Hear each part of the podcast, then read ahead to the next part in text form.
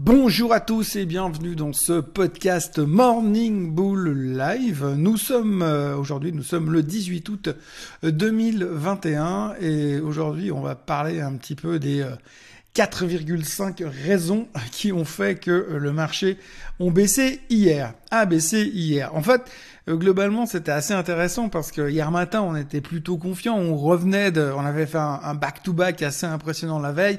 Donc il y avait un, un, une forme de confiance, une forme de solidité. Et puis bah, hier, on nous a mis quand même pas mal de trucs sur la figure euh, qui ont fait que finalement, on a beau être le plus bullish du monde, le plus optimiste du monde, le plus convaincu que le bull market ne s'arrêtera jamais. Euh, force est de constater qu'il y a des fois où on un tout petit peu le pas. Alors la première chose qui a vraiment euh, pesé sur le marché, c'était les ventes de détail. Alors on a eu les ventes de détail aux États-Unis hier qui étaient pas top. Je vous passe les chiffres. Euh, c'était pas mauvais, mais c'était globalement en dessous des attentes.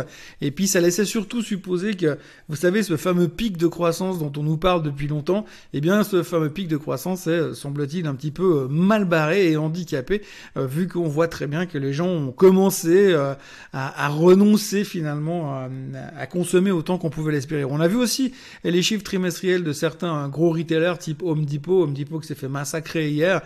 Euh, comme quoi, bah, finalement, oui, c'est vrai, les gens consomment, mais euh, un petit peu plus avec euh, parcimonie qu'avant, que ces derniers mois. Alors peut-être c'est par le fait qu'ils reçoivent plus leur, régulièrement leurs 1200 dollars de chèque de stimulus, mais en tous les cas, pour l'instant, on a un peu l'impression que les gens, oui, continuent de consommer, mais effectivement avec parcimonie et euh, modération, les deux en même temps. Et euh, on se retrouve dans une situation où bah, finalement euh, on se dit bah cette grosse croissance qu'on avait embrigandée, enfin démarré avec ces avalanches de stimulus depuis une année sont un tout petit peu en train de marquer le pas et c'était pas forcément une bonne nouvelle. Après, euh, l'autre thématique sur laquelle on revenait, euh, c'était euh, la Chine. Alors, la Chine, ils ont continué à, mettre en place des nouvelles restrictions au niveau des libertés individuelles sur Internet. C'est assez rigolo de parler de ça avec la Chine en même temps, mais ah, c'est vrai qu'ils ont décidé de euh, resserrer les boulons par rapport à, ce qu'on le, à ce qu'a le droit de faire les sociétés internet. Donc vous savez la collection des données. Quand chaque fois que vous allez sur internet, chaque fois que vous allez sur un site, il y a ces fameux cookies. Donc on essaie d'avoir un maximum d'informations sur vous. Et puis une fois qu'on a un maximum d'informations sur vous, on essaie de vous cibler un maximum de data et puis de publicité dans la figure. Je sais pas, essayer de dire euh, euh, voiture sur achat de nouvelles voitures à côté de votre téléphone. Il y a de fortes chances que Facebook vous balance deux de publicité sur le sujet euh, dans les jours qui viennent. Euh, bah du coup en Chine, ce serait interdit donc la collecte la collecte de data qui est un gros une grosse source de revenus pour ces énormes boîtes d'internet eh bien, pourraient se retrouver vachement impactés, euh, vont se retrouver certainement vachement impactés parce que euh, la Chine a décidé que ce serait les seuls finalement à avoir des informations sur euh, vous, vos, libertés individuelles en tant que Chinois. Et ils préfèrent quand même être les seuls à savoir vos petits secrets plutôt que il y ait plus ou moins la moitié des sites internet de e-commerce en Chine qui en connaissent autant qu'eux. Donc ça, ça a l'air de les déranger et donc il y a un peu de pression qui se met également sur le côté chinois. Euh, donc hier encore, euh, les Beidou, les, les, euh, les Alibaba, les Tencent sont fait à avoiner dans cette thématique-là. Donc ça continue à peser. Vous mettez ça plus le fait que euh, la Chine euh, continue de montrer des faiblesses au niveau économique, ça on en a déjà parlé hier. Euh, ça plus ça plus les ports qui sont fermés, plus le Covid qui prend de l'importance en Chine, eh bien forcément il y a de quoi peser. Et puis bah, évidemment la troisième raison c'était évidemment le Covid. Alors le Covid, eh bien on sait que ça continue à se développer. On voit que les chiffres sont toujours pas très très bons. Euh, et puis euh, on a appris ce matin qu'en fait euh, les Néo-Zélandais vont boucler Auckland pour une semaine parce qu'ils ont chopé un cas Covid positif. Donc du coup on ferme tout et on repart dans la mode des, des confinements et on espère tout simplement que ça va pas devenir une, une norme à nouveau pour cet automne. Surtout qu'on avait quand même deux trois projets pour partir en week-end à Barcelone, enfin des trucs comme ça. Enfin pour l'instant c'est pas vraiment le cas et la pression reste constante de ce côté-là. la quatrième raison euh, pourquoi on se fait, on, baissait hier. Je vais pas dire démonter parce que hier on baissait. Il faut quand même constater qu'à la fin le marché aux États-Unis a perdu 0,7%. Il n'y a pas quoi, il y a pas de quoi non plus se jeter la tête contre les murs. Mais la quatrième raison, eh bien, c'était la rotation sectorielle. Alors vous savez que depuis le début de l'année, on parle beaucoup de rotation sectorielle. Et cette rotation sectorielle nous a quand même néanmoins euh, permis de monter progressivement, pas très vite, mais régulièrement. Pourquoi? Parce que quand finalement vous sortez d'un secteur pour rentrer dans un autre, eh bien il y a des, euh, des flux qui font euh, l'effet balancier et donc finalement vous ne sortez pas vraiment.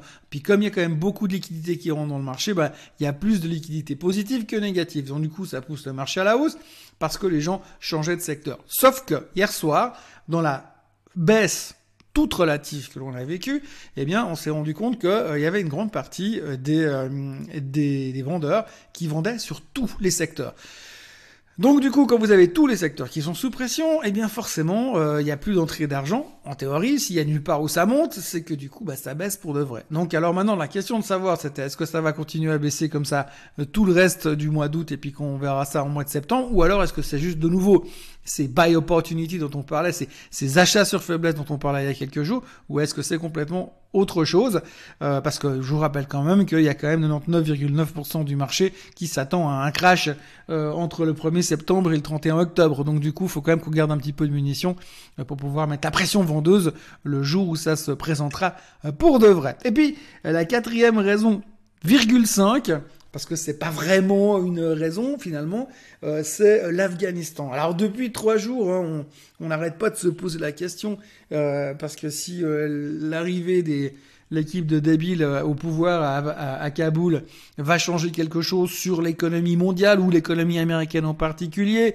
on se pose beaucoup de questions. Évidemment, on n'a aucune réponse. Tout ce qu'on sait, c'est que euh, ce sera pas forcément le pays que vous allez choisir pour aller vous mettre en string à la piscine publique là-bas, parce qu'il ça pourrait mal se passer. Euh, c'est pas non plus le pays où vous pouvez aller là-bas directement et puis euh, critiquer le gouvernement sans crainte de représailles. Euh, donc voilà. Donc du coup, ça, on a une certitude. Par contre, quels sont les impacts économiques derrière? On n'en sait rien. Certains commencent à dire qu'effectivement, ça va galvaniser les terroristes qui sont en sommeil à cause du Covid depuis 18 mois, euh, que ça va pouvoir motiver d'autres pays où euh, l'Américain oppresseur pourrait se faire éjecter du pays. Euh, et que ça pourrait à terme avoir des conséquences sur les ventes d'armes dans le monde entier. Enfin bref, on se pose beaucoup de questions, on n'a pas beaucoup de réponses pour l'instant, et mais ça reste quand même un stress latent dans tout ça. Et puis, ce qui est assez intéressant, c'est qu'un des leaders talibans était planqué au Qatar jusqu'à maintenant, et il est revenu, puisqu'ils maintenant ils sont au pouvoir. Mais c'est assez sympa de voir que finalement les Qataris, en plus d'acheter Lionel Messi, ben, ils ont vendu un taliban aux talibans. Donc, il faut forcément faire de l'argent quelque part. Donc voilà un petit peu les 4,5 raisons qui font que hier on a terminé en baisse, mais quand on regarde finalement que le DAX a perdu 0,02%, que le S&P a perdu 0,071%, euh, que le Dow Jones a perdu plus ou moins la même chose, on n'est pas vraiment encore en mode panique. Et quand on observe, quand on observe les graphiques pour l'instant, ça se voit à peine, à moins de zoomer en triple zoom sur euh, la zone de ces trois dernières semaines pour remarquer qu'effectivement hier la journée était un petit peu moins verte euh, que d'habitude. Donc on reste quand même euh, assez dans cette tendance euh, bullish évidemment. Et puis ce matin, quand on regarde un petit peu, les marchés asiatiques sont déjà en hausse, on tente le rebond. Euh, sur le côté, euh, sur le côté euh, macroéconomique, on est plus ou moins rassuré pour l'instant, même si Powell a parlé hier en disant que il voyait quand même qu'il y avait une ombre qui pouvait se poser sur les sur le sur les marchés à cause du Covid. Donc il a un petit peu un petit peu peur du Covid. En même temps, on a eu monsieur Neil Kashkari, qui est le patron de la fête de Minneapolis, qui a dit que euh, ce serait quand même pas mal qu'on si on pouvait enquiller un, un tapering assez rapidement, et puis commencer à parler de hausse des taux. Alors si vous avez un mec de la fête qui commence à dire ça, c'est qu'il n'est pas non plus trop stressé d'un éventuel ralentissement économique.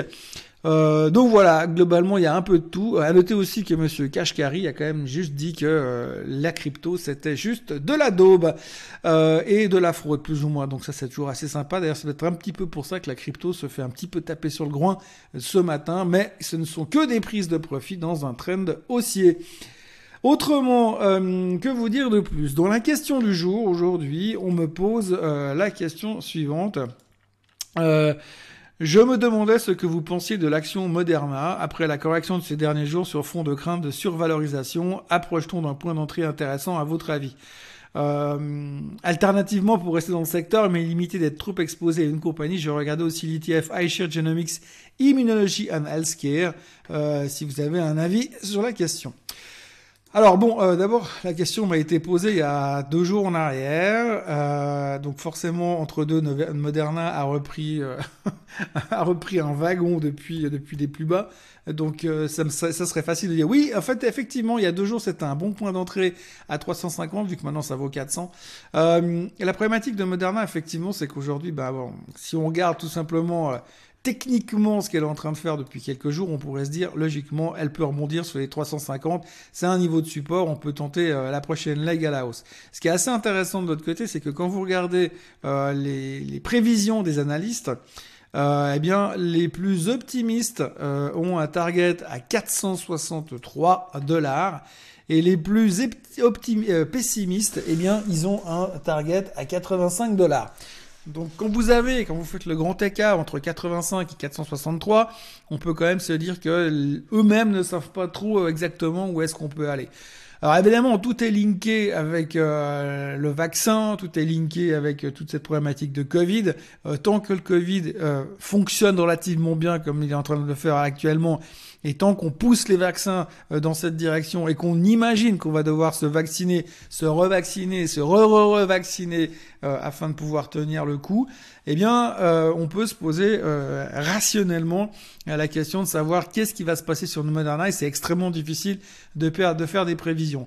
Après, vous avez très bien enchaîné avec ce tracker parce que finalement, quand on joue cette thématique de des vaccins et de toute la lutte contre le Covid, eh bien ce tracker vous permet au moins de vous exposer à 48 boîtes différentes euh, dont les plus grands, euh, les plus grands noms évidemment, et euh, ce qui vous permet ainsi, quand vous regardez un petit peu dedans dans les dans les, stocks dedans, évidemment vous avez du Moderna, vous avez du BioNTech, vous avez du Merck, vous avez du Regeneron, vous avez du du Gilead, donc c'est bien, ça vous diversifie parce que vous avez le côté vaccin, mais vous avez aussi le côté médicament anti-Covid, et ça permet de vous exposer à une volatilité un petit peu moindre.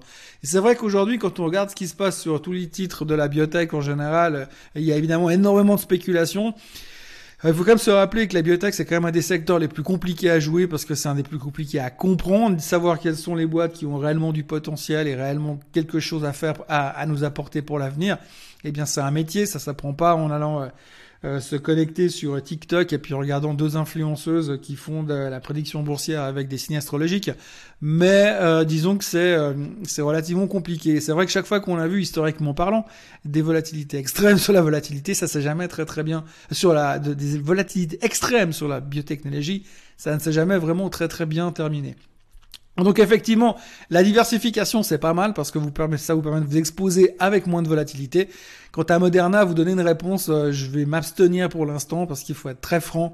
Euh, c'est extrêmement difficile de prendre position là-dessus. La seule chose que je pourrais dire, c'est que d'un point de vue purement basique euh, et technique, si elle revenait sur la zone des 290, ce qui paraît à peu près impossible à l'heure actuelle, je me poserais la question de revenir dedans. Entre deux, ça implique beaucoup de volatilité et beaucoup de risques.